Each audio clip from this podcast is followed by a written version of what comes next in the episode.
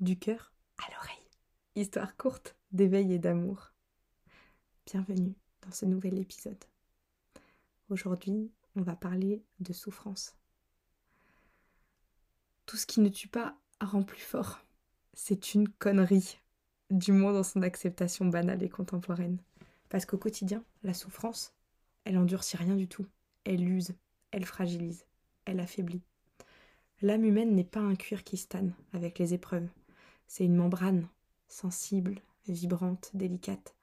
Et en cas de choc, elle reste meurtrie, marquée, hantée. C'est beau, hein, de dire que le temps pense toutes les blessures, qu'une plaie cicatrisée ne laissera pas de traces, que tous les chagrins finissent par se guérir un jour. Mais parle-t-on des dommages que ça cause à l'intérieur? De ce qui a jamais est métamorphosé en nous?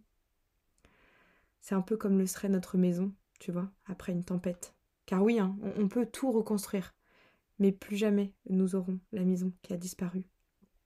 Nos corps, nos âmes, nos cœurs, elles ont maintes fois été blessées, et on vit tout cela avec ces cicatrices invisibles au quotidien. Souvent d'ailleurs on les cache, à nous-mêmes hein, d'abord, et puis au reste du monde.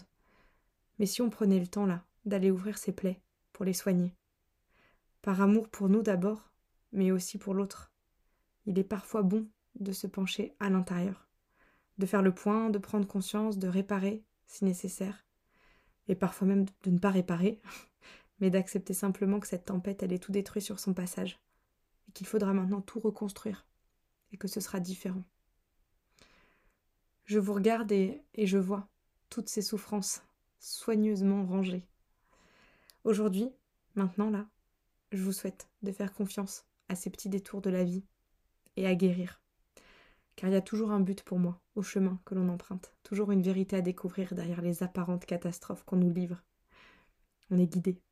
Soyez conscient des choses qui nous font mal. Cessez de vous mentir en lançant des ça ira mieux demain. Ni le temps, ni la vie enlèveront les marques sur notre visage. Mais notre état d'esprit, lui, il peut tout changer.